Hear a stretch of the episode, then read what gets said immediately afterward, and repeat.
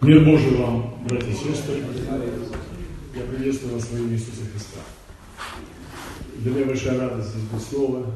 И какое-то время назад я здесь был уже и переживал большое благословение. И то, что я чувствую сейчас здесь, что здесь есть такой духовный прорыв, дух прорыва. И это многие вещи, которые вы делаете здесь, в Узбекистане, они дарованы Богом. Потому что если бы вы слушали то, что человек говорит, надо делать, вы бы не пришли туда, куда надо прийти, куда вы пришли. И вы тут имеете эту духовную свободу по причине того, что вы не сгибались и, и прорывались, и продолжали держать дух прорыва в молитве и в открытом слове. Аллилуйя. Поэтому для меня радостно слышать, как эта истина звучит открыто, как брат просто вот эти стихи просто с дерзновением провозглашает, это очень непросто делать. Когда ты берешь текст и оживотворяешь его. И это есть дар Божий.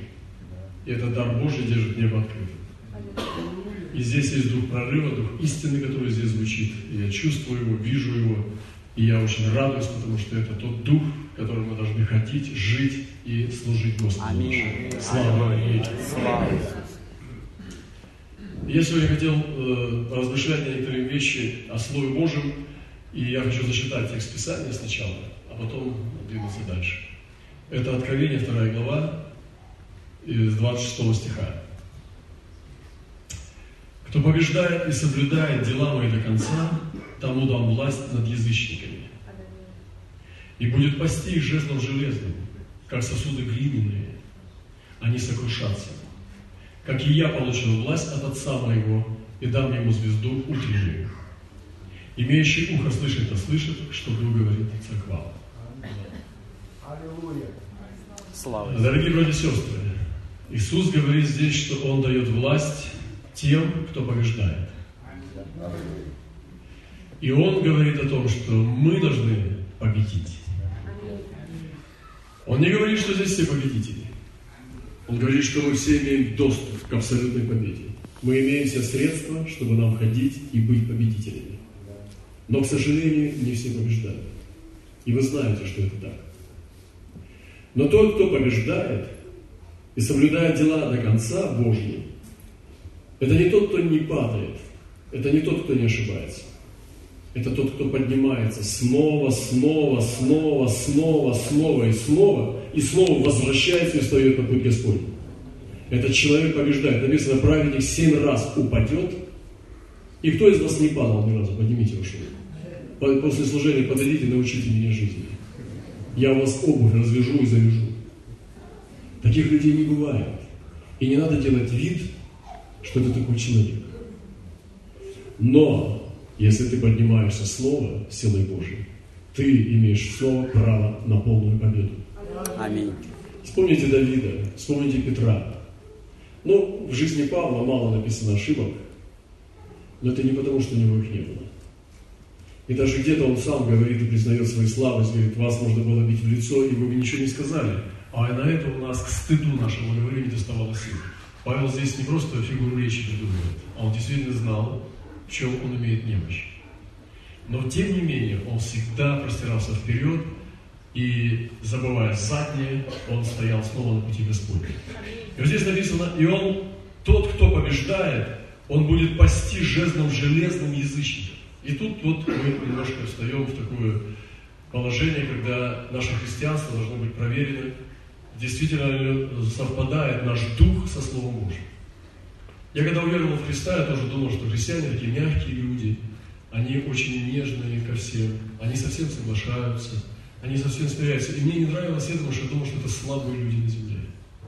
Сейчас в некоторых э, ну, странах есть понимание такое, люди, которые не, не сведущие, они думают, что христиане это религия бедных.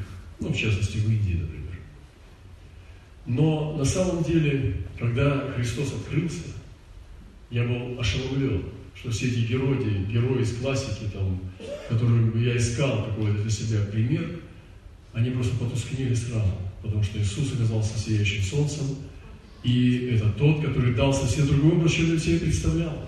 И я видел, что Иисус – это герой. Что это мужественный и мощный муж. И это сильный муж любви. И висел на кресте он не из-за слабости, потому что его туда заставили повиснуть, потому что он испугался, не противился и просто нес, потому что его заставили. Нет, это он принял решение сделать это. Все, что он делал в своей жизни, это он делал добровольно. Аминь. Он соглашался на это, потому что он мог всегда в любой момент призвать 12 легионов ангелов, но он этого не делал, потому что он делал выбор, чтобы Писание исполнилось. И вот он говорит, что тот человек, который побеждает, он будет пасти жезлом железным язычников. И я сегодня хочу понять этот дух. Как я могу, тот, который ходит и старается побеждать, пасти язычников железным жезлом? Что это за дух такой? А это дух правления. Это власть в духе.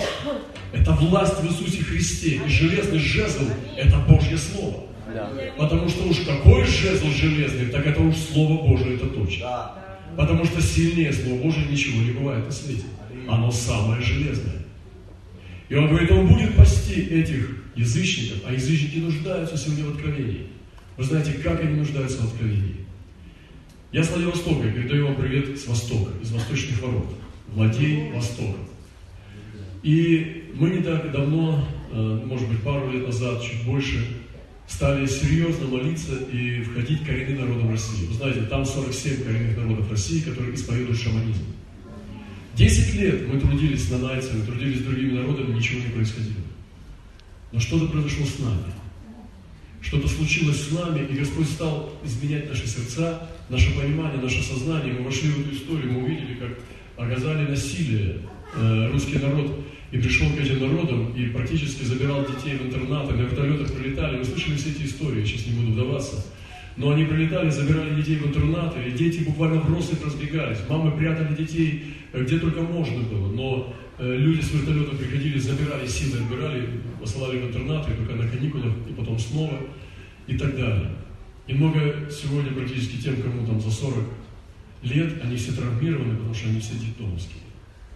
И когда мы стали глубже входить в эту проблему, Господь стал давать нам ключи э, благовестию. Вот сегодня мы слышали, что страдать благовестием Божьим. И для того, чтобы благовестие получить для этих народов, нам нужно было смиряться. Мы увидели, что очень много вещей, которые мы представляли, они были неправильно нами поняты. И Господь через это смирение стал давать нам ключи. Он дал нам, может быть, когда-то позже я могу поделиться об этих семи ключах для коренных народов – потому что я думаю, что они подойдут к любому народу. Недавно к нам приезжал, приезжали гости из Австралии, они трудятся по Папуа-Новой Гвинее, уже пожилые люди, и Господь дал им такую честь, когда аборигены подарили им самое дорогое, что они могли дать. Земля там не продается, она передается только в наследие. Они дали им новые имена, э, очень такие э, респектабельные имена из своих племен, и дали землю в наследие, пролив кровь животного, ну то есть это как высший Э, как бы респект, уважение к этим людям, потому что они назвали их своими теперь. И передали им землю на берегу океана. Теперь у них есть в вечном пользовании, пока земля будет своя земля э, в Папуановой Гвинее. Это было очень сильное как э, уважение народа. Это была высшая награда, которую только может получить миссионер. И когда я давал им семь ключей, которые Господь нам открыл для коренных народов, Э, которые исповедуют шаманизм, они буквально, уже будучи пожилыми, записывались с большой жадностью. Потому что эти ключи подходят и к ним, только там немножко все по-другому. Если наши люди это кочевники, у них островитяне, но у островитян другое мышление, чем у кочевников. Но есть всегда что-то общее, что-то близкое. И здесь, в любой стране, в любых странах есть какие-то определенные малочисленные народы. И они обычно бывают не затронуты. Когда целенаправленно нет работы с ними, они меньше всего затронуты.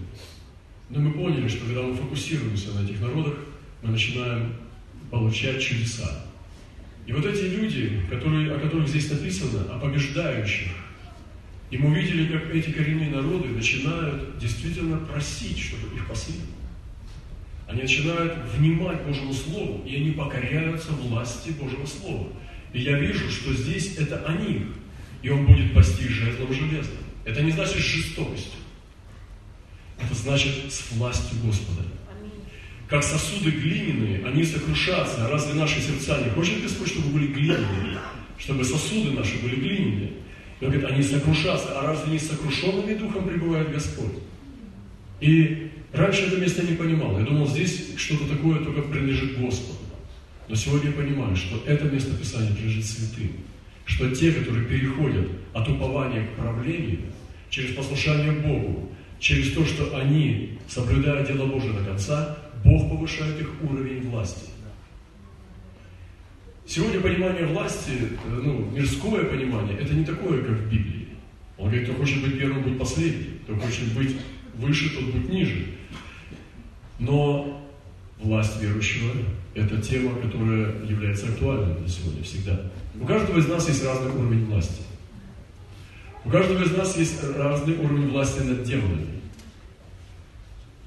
У кого-то есть такая власть, как я слышал, что братья даже говорили, ложили часы, говорит, выйдешь через пять минут.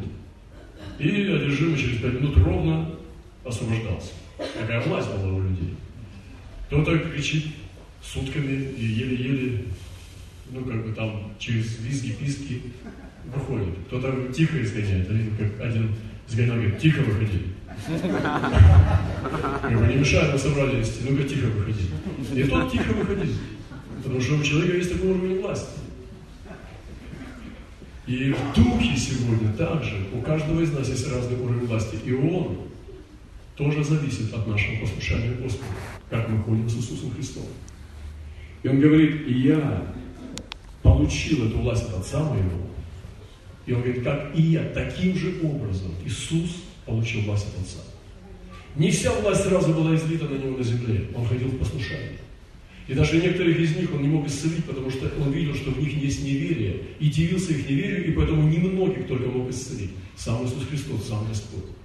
И я верю, что он набирал этот уровень власти, когда он двигался с Отцом, потому что он здесь пишет, как и я получил власть от Отца, то есть через то, что он соблюдал дела Божьи до конца и побеждал. И вот это наш путь, каким образом мы можем увеличивать свой уровень власти. Я бы назвал его, как написано, имеющий ухо слышит, да слышит, что вы говорите к вам от упования к правлению. И вот есть церкви сегодня, которые постоянно на уповании, на утешении. Ну, мы собрались утешаться, это очень важно, потому что Дух Святой это Дух утешит. Но утешение мир не спасешь. Представьте себе больницу. Мы утешаемся, мы приходим залечиваемся, мы удаляем боль. Здесь кабинет обезболивания через пенициллин, здесь обезболивание через антибиотики, здесь обезболивание через массаж, здесь обезболивание через проповедь, э, увещание и так далее, через дары Духа, семинары, все, утешение. Мы получаем себе утешение. Но Бог сегодня заинтересован в церквах, которые переходят от утешения к чему-то большему. Когда они уже приходят не на получение, но на мобилизацию. Аминь. Чтобы начинать двигаться с Иисусом. И больше да. похоже не на больницу, а на армию Божию. Да, Господь. И поэтому сегодня мы э, так стоим, и мы пошли в эти народы, и мы увидели, что действительно, когда однажды одна команда поехала, у него все порвали здесь, весь пах. Ему сказали, что парню напала овчарка кавказец, а сразу в пах. Все, молодой парень, там лет 20 чем-то, разорвало ему все. И врачи сказали, что у него не будет детей. Но мы молились за него, всего зашили и так далее. Но, но команда дальше поехала. Его отправили на скорую помощь в больницу, команда дальше поехала. Однажды они ехали, машина перевернулась, ехали с подарками в одну деревню очень север, очень холодно, там минус был. Но сестры встали, взяли подарки и пошли пешком, а машина так и осталась перевернутая в канале. Когда деревня увидела такое посвящение, когда они увидели, что эти люди пришли пешком с подарками и продолжали им благовествовать, они были ну, захвачены этой любовью, и они открыли свои сердца.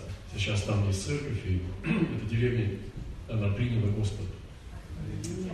И вы знаете, что но на самом деле мы выбираем себе уровень Э, как далеко мы зайдем в этом послушании, как написано, соблюдать дела до конца. Вот. И нам нужно приготовиться к новому прорыву. Я сегодня, ну, находясь здесь, я радуюсь очень, вижу, что очень много меняется. Знаете, это уже видно даже в самолете, когда. Это уже видно, когда прилетаешь в аэропорт. Раньше, я когда проходил по, по земле через Александру, Господи, снова унижение. Э, сохрани это унижение. Потому что, ну, как бы, ну, было неприятно. Ты как потенциальный преступник. Вот, на тебя так спросят и с такой интонацией, что ты чувствуешь, что ты наверняка где-то что-то с тобой не так. Это как бы, ну, это такая ментальность. И вы сами понимаете, я не буду заходить в эти темы, но что-то происходит, что-то меняется. Но я хочу вам сказать, что перемена власти земной – это лишь проекция перемены духовной власти. И идет сдвижение духовных сил. Прежде всего, там что-то поменялось, в духовном мире. И я думаю, это произошло не без церкви. Церковь, она делает эти прорывы. Вы знаете, когда ты видишь разверстое небо, когда облака расходятся, начинает пробиваться свет, и начинаешь определять, где солнце, в какой стороне. И потом, когда расходится все, ты видишь солнце. Вот эти прорывы делает сегодня церковь. И когда мы ходим в этом духе веры, и вот сегодня брат рассказывал, мне очень понравилось, как сестра свидетельствовала. У нас тоже произошла недавно ситуация, наша команда поехала в Грузию. У нас есть один грузин, 28 лет его не было дома. Потерял глаз, там был наркоманом, бандитами и все такое. И вдруг вот получил наконец документы, много лет не мог получить документы, братья знают его, я недавно посещал их семью в Тбилиси. И мы не молились за Грузию, но просто так все произошло, что Господь, видимо, своим проведением так все сделал, что этого грузина в России нашел, потом стал его восстанавливать, его там порезали, он был женихом, его один лжебрат ударил ножом два раза. Он, будучи женихом, он истекая кровью, там еле спасся от него. Потом простил его, забрал документы из, из суда там, и так далее. И вот он возвращается со своей женой уже, супругой. И они едут в деревню, которой не было 28 лет. Едет к своей родной матери. И вот он едет туда на машине, значит, и вдруг человек бросается под машину, останавливает ее и кричит, остановитесь, помогите, помогите. Он узнает в нем учителя танца. 28 лет назад он его видел, но узнает. Этот его не узнал. И вот, значит, они идут, прибегают, и там женщина мертвая, она полностью мертвая. Пена изо рта, даже из глаз, из ушей. Полностью удавленная. Синяя, аж черная. Закатанные глаза, все, нет человека живых. И все, и народ смотрит, стоит. И он кричит, помогите, она умерла. Он начинает взывать, и здесь вот эта загвоздка, что ты будешь делать? Начнешь утешать людей, ну всякое бывает. Там, ну, все мы умрем однажды. Вот, ну, верующие знаете, как они могут такое, такие стихотворцы, что надо поучиться. И они просто входят в этот прорыв в духе через грань смерти и начинают агрессировать против смерти. Он начинает взывать и молиться. Это вход в деревню. 28 лет, в которой нет. Бог дает знамение, Он подкидывает ему камень под ноги. Чтобы он или раздавит его, или же споткнется и упадет. И вот жена хватает ее подмышки, она такая у нас э, сестра, могла даже э, э, как бы минимизировать эти червей. Знаете, когда бомжи у нас, она с бомжами работала с улицы. Бомжи приходят, у них там ноги гниют, она даже часть червей оставляла в ранах, чтобы они ели ноги. Простите меня за такую информацию, но это просто наша жизнь. Мы работаем в этой, в этой сфере, поэтому я вам как бы э, ну, разделяю время немножко с вами. Почему, если мы этим занимаемся, вам об этом не послушать? Она хватает ее подмышки и начинает просто бить ее сюда и в руку туда, в этот, всю эту, все эти нечистоты вытаскивает и начинает просто, они начинают кричать и взывать. Толпа грузинов смотрит. И она и воскрешает из мертвых. И вот это был вход, вход в деревню 20 лет, 28 лет спустя. Конечно, сейчас соделение говорит, что это люди, которые воскрешают мертвых. Они люди, которые воскрешают мертвых. Да, он вернулся, будучи наркоманом, потерял, мать его потеряла вообще, она не слышала о нем. И вот сынок вернулся, и с первых минут входа воскрешает мертвых. То есть это прорывы, которые хочет сегодня Господь делать. Да. Но как мы сегодня слышали, что нужна смелость, нужно мужество. Кто, как написано, побеждает. Кто побеждает свой страх. И вы знаете, страх это такая вещь, которая хочет жить с нами. Хочет, чтобы мы научились с ним жить вместе. Но нам нужно изгонять страх. Нам не нужно жить под страхом, потому что водимые страхом водятся неправильным путем, они не водятся Духом Святым. И мы были там в одной семье, и тоже жена, она верующая, муж неверующий, мы общались с ними, и вдруг жена говорит, я завтра к вам придем в, в дом, и на следующий день к нам приезжает. Она такая веселая. Я спрашиваю, что такое случилось у вас? Говорит, вчера, когда вы были здесь, Муж ее, мы привели его покаяние, он покаялся на коленях, он молился, грузил. Очень интеллектуально, знает все много, информацию, статистику. Мы с ним говорили, ну как его привести к покаянию? Я сказал ему, ты постоянно подходишь к грани, но никогда ее не переступаешь. Сколько ты еще будешь там? Может быть, ты сможешь сейчас переступить. Может быть, сейчас в этот момент ты захочешь переступить через эту грань и действительно предать свою жизнь Иисусу Христу. Он подумал, посмотрел, говорит, да, давай. Мы склонили колени, он стал молиться. И что-то стало происходить. Он еле-еле выдавливал шепотом эту молитву. Кто-то хотел его перебить и сказал, нет, нет, пусть шепчет. Пусть шепчет своему отцу. И когда он прошептал эту молитву, на следующий день они приехали, и они скрыли. Оказывается, у нее был рак, и она ехала в больницу, чтобы уже там дальше назначать там дальше лечение, химиотерапию. И она приехала туда, врачи ничего не понимают, нету рака. И Бог давал ей видение, что Он будет касаться мужа через нее. Он открывал ей, что через нее Бог будет касаться мужа. И что, говорит, если он не бросит грехи, Бог положит ее на отдых. Может быть, это не совпадает с твоим богословием, но это было откровение. С моим богословием все нормально здесь. И вот он, когда каялся, Господь вычищал этот рак. И сегодня она свободна абсолютно. Мы даже не знали, что Господь его освобож... ее освобождает от рака в этот момент. И на следующий день этого диагноза уже не было. И сегодня действительно Царство Божие грядет. Ну, мы сейчас здесь, да, собрались, дорогие братья и сестры, воскресный день в Ташкенте. Это такое благословение. Столько людей собралось, чтобы славить Господа. И все мы должны отсюда выйти, не просто утешившись, не просто очередное получить какую-то порцию благодати. Мы должны выйти с вами победителями. А победитель – это позиция. Вы понимаете? Это не то, что у тебя опыт есть победителя. Это позиция. Потому что когда ты встаешь в позицию мышления победителя, ты получаешь все средства благодати для этого наделения. Да. Поэтому представьте себе, что столько здесь людей, и мы выйдем все победители. Аллилуйя. Мы выйдем с этого собрания, а это именно для этого мы здесь и собираемся. Это и должно происходить на богослужении. Да, слава. Чтобы мы получали благодать исцеления, получали благодать оправдания. Все должны уйти отсюда сейчас оправданные. Все должны уйти отсюда освященные. Все должны уйти отсюда обновленные, потому что за этим у Бога есть на это благодать. Ты скажешь, ну может быть два часа не хватит? Хватит, даже одной минуты хватит. Все зависит от твоей веры. И если мы сегодня все примем то, что Бог имеет для нас, мы с вами сможем мир перевернуть. Слава нашему Господу. Это правда. Это не просто психологические трюки. Это истина Божья. Потому что Бог силен восставить падших, Он силен воскрешать мертвых. Он силен это делать. И поэтому здесь открытое небо, идет Божий прорыв, идет Божий поток веры, и нам нужно принимать эту веру и пересмотреть свою позицию во Христе. Слава нашему Господу! А сегодня Бог хочет церкви не просто, которые утешаются и врачуются, но которые готовы к войне, чтобы мы шли как воины. Представьте, что такое воин, да? Вот он получил звание, он получил форму, он получил ну, все регалии, да, и вот он идет полный. Его переодели в гражданку, но он понимает, что он воин. Он обладает боевыми искусствами, он обладает военной техникой. Этот человек воин по своей натуре. Его можно одеть хоть, хоть я не знаю, в пляжный костюм. Вы одеть его вот в любую одежду. Воин есть воин, потому что он внутри воин. И мы сегодня Хри Христовы, дети, сыны и дочери. Мы первенцы с вами.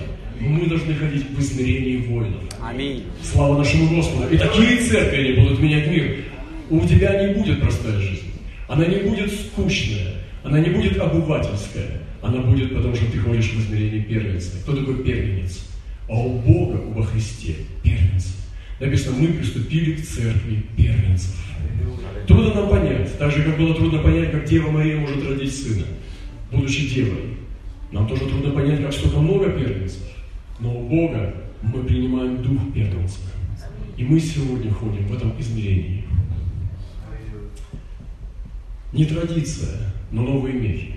Очень легко прятаться за традицию. Так положено у нас. На самом деле, не молившись, не прорвавшись, не веря, не в святости, можно, можно спрятаться за традицию и выглядеть очень религиозно. Но это не пролезет у Бога. Это не пройдет.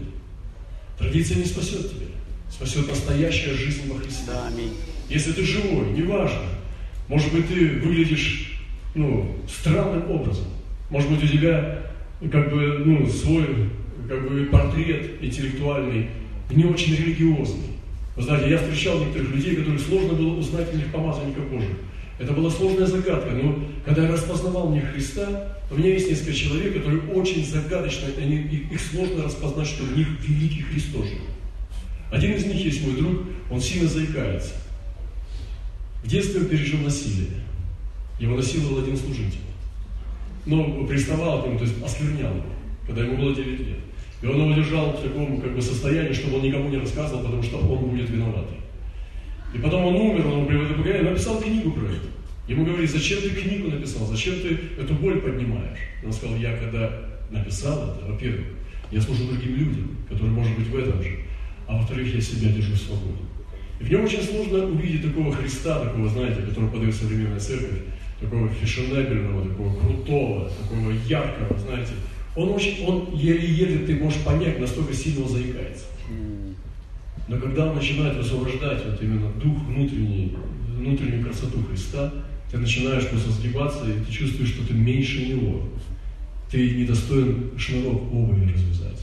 Потому что такой великий Христос, юродивый, юродство Христа. И мы сегодня должны распознавать Христа. Распознавать Христа, который именно в твою душу поселился. Быть не чьей-то копией, а быть первенцем. Аминь. И твоя душа уникальная. Господь ее сотворил уникальным образом. Она такая, как нет второй такой на свете. И Христос почему-то избрал поселиться в твой дом. Он поселился в твою душу, а твое тело – это дом Святого Духа. Это храм Божий. И Он хочет там проявляться таким образом, как Он создал твою душу. То есть как кристалл. Разный кристалл, он преломляет по-разному цвет. И у тебя уникальное преломление. И мы сегодня можем единственным путем только открыть Христа, это когда мы полностью предадимся Ему своей душой. И позволим Христу жить через нас, освобождать Его. Поэтому сегодня вот эта и традиция не поможет здесь. Здесь поможет открытый, распахнутый дух. Да. Здесь поможет помазание Бога, которое ты возжигаешь. Здесь поможет мужественные хождения в прорыве и победе. Когда ты ходишь не как пораженец, а как победитель. Ты ходишь и двигаешь этот прорыв. Куда бы ты ни пришел, ты пришел, потому что ты приносишь туда Христа. Ты не боишься. И ты высвобождаешь этот дух. Вы понимаете? И становишься целостным во Христе. Становишься прекрасным во Христе. Вот сестричка рассказывает, простая. Но самая эта красота в ней в чем заключается? Что она сама собой является, а не чьей-то копией. Она так говорит, может быть, для кого-то смешно, или как-то, может быть, неказисто.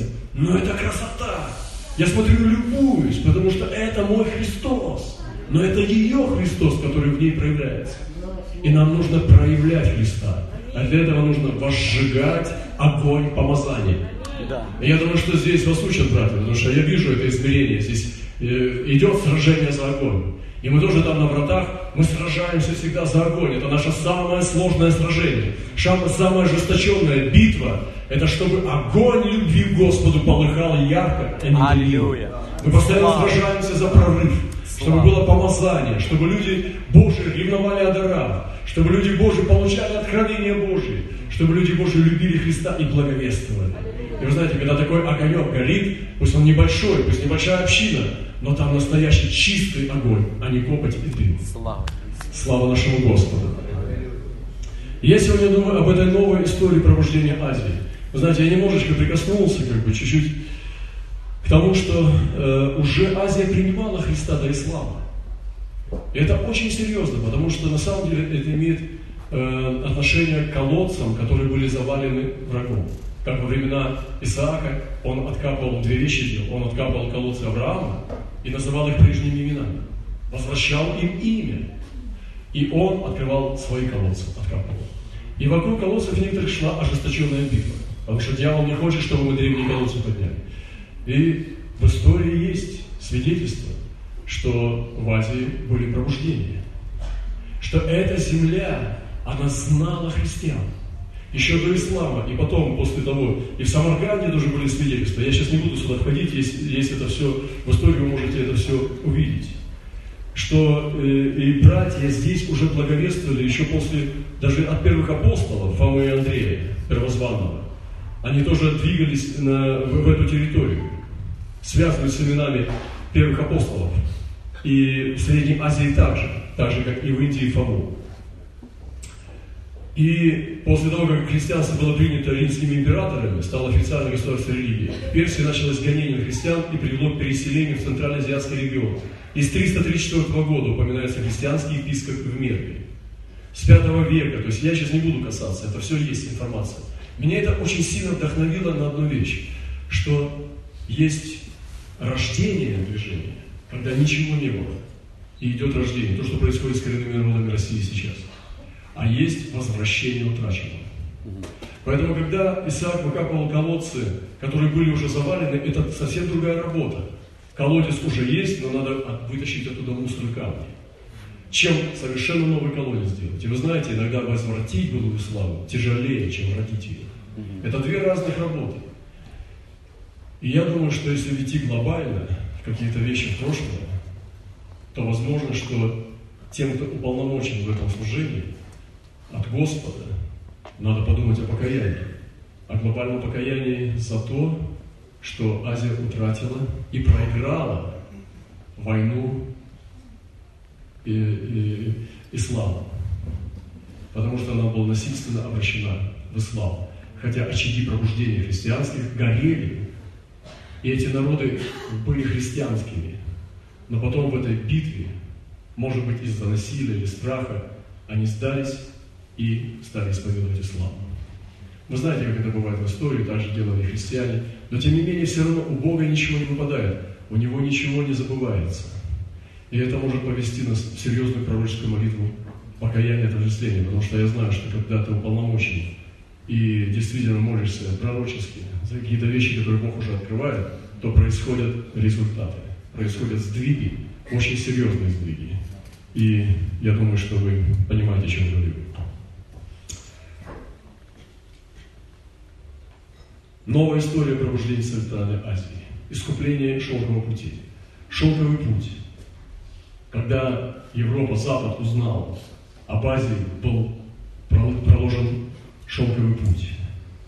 И шло сокровище Азии соединялось с Европой. Шелк, пряности. То есть сокровища текли. И это было просто, ну как преображение. Сегодня цивилизация, она не может себя Э, понимать без азиатского влияния. То есть это настолько уже получилось такое вот как бы смешение, что э, специалисты увидят везде, даже в европейской цивилизации, азиатский привкус. Это и в искусстве, там, в музыке, в культуре и так далее. Это, об этом невозможно. И то, что сейчас происходит в Европе, наплыв идет мусульман, беженцев туда, все, Европа никогда не станет прежней. И эти процессы глобальные, которые происходят там, они имеют зарождение здесь. Сегодня даже в России, когда мы видим столько азиатов сегодня, ну, заполнены аэропорты. Многие азиаты, я удивляюсь, они достают, а у них российский паспорт.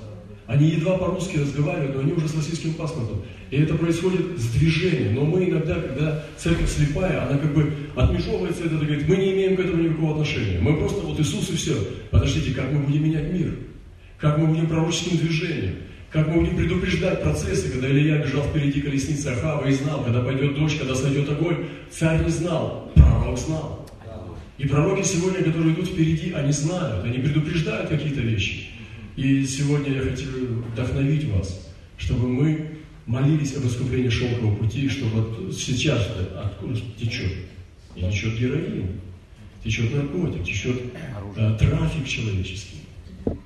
Мы знаем, что в Таиланде очень много, простите меня, братья и сестры, но я буду говорить правду. В Таиланде есть целые узбекские ну, притоны э, э, проституток. Вы понимаете, это целые, ну, как бы, э, целые слои, которые находятся. Э, криминал, криминалят с Узбекистана в, в Корее в Южной. И вы знаете, что там есть криминальные банды. То есть это все как бы, ну мы понимаем, что эти процессы существуют. Но я хочу вам задать вопрос. Нам вообще к этому не надо иметь отношения? Мы вообще с этим не должны связываться? Я почему-то говорю твердо, потому что мы занимаемся в нашей церкви, если бы мы сейчас там были, я бы Если бы вы посмотрели, там есть множество блудниц, которые буквально занимались проституцией. Если бы мы не пошли к ним и не взяли бы их оттуда, они бы не сидели с нами. Там есть люди сексуальной ориентации, то есть гомосексуалисты. Там есть люди, очень много людей, которые имеют СПИД, ВИЧ. Много людей с улиц, много людей наркоманов, много людей с зон, то есть очень много судимых людей. И в то же время много людей с высшим образованием и так далее. Но это произошло, когда мы запустили туда меч. Вы понимаете? Это не произошло с бухты-барахты, само собой. Мы просто пошли туда, имели дерзновение войти в эти непрохоженные места, в эти берлоги, в эти пещеры, в эти подземные, в эти канализационные люки. И Бог стал нам давать оттуда людей. Но это то, что касается вот э, как бы этого сообщества, да, там э, э, этого как бы отбросов. Но есть еще народы, есть народы мира, которые тоже нас ждут. Я говорю, что мы 10 лет молились за, за нанайцев. Никого. Сейчас они идут. Идут, мы сейчас посчитали, два года прошло, как мы стали молиться за 47 народностей. Сейчас больше 20 народностей. Не было ни одного человека у нас оттуда. Они пришли к Господу. Люди, представители из больше 20 народностей, это негидальцы, это э, разные э, удыгейцы, нанайцы, тазы, это я уже не говорю даже какие-то ну, такие названия, которые даже сейчас мне вспомнить сложно. И они стали приходить, потому что Бог стал что-то делать с ними, потому что мы туда пошли. Я вдохновляю вас пойти туда, куда вы не ходили. Да, конечно, я понимаю, Бог вам не говорил, но я не уверен в этом. Я не уверен, что не, я думаю, что не Бог не говорил, потому что Он уже сказал, а то, что мы не услышали. Или то, что мы часто не хотим услышать.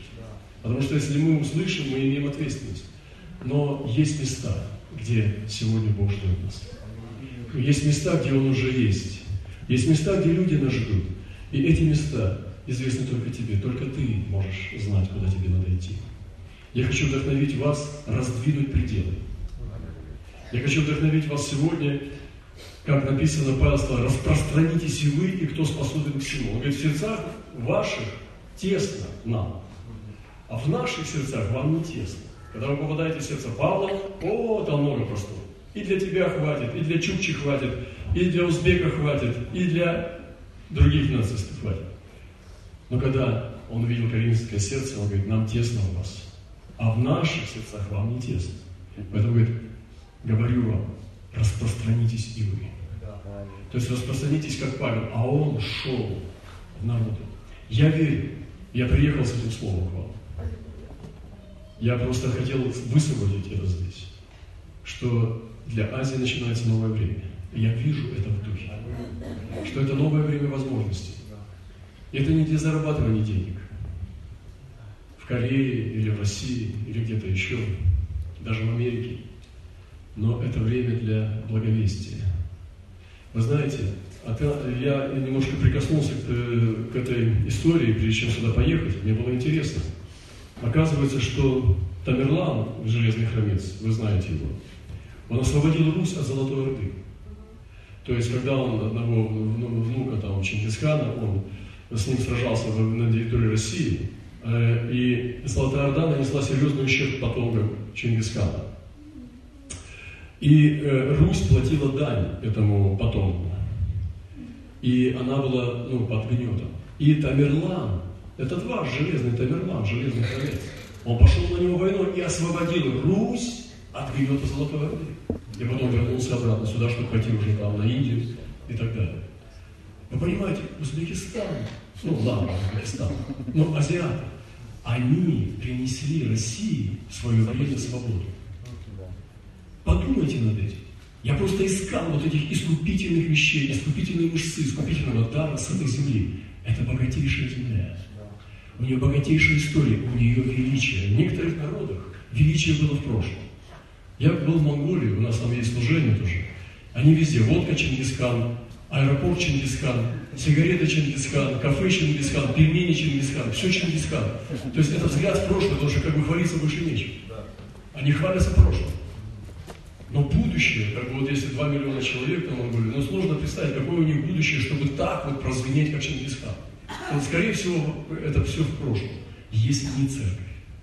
И церковь имеет доступ к великим сокровищам, и она может высвободить так на мировой арене, чтобы, ну, просто мир получил эту благодать от славы, от золота славы. Божьей. И вот эта земля тоже, я очень уважаю ее, я настолько проникся как бы уважением к ней. Особенно сейчас мы в Узбекистане, вот Узбекистан. Это очень серьезно, он входит в пятерку величайших полководцев мира, Тамерлан. И, ну, это понятно, грешник там, все, понимаете, я сейчас не об этом говорю, но говорю об этой э, потенциале, который не умер, он никуда не ушел. Да, там есть еще Кажан Середин, вы знаете. Вот, это другая, как бы, тем, обратная сторона Луны. Вот, но, вы знаете, весь этот потенциал он жив.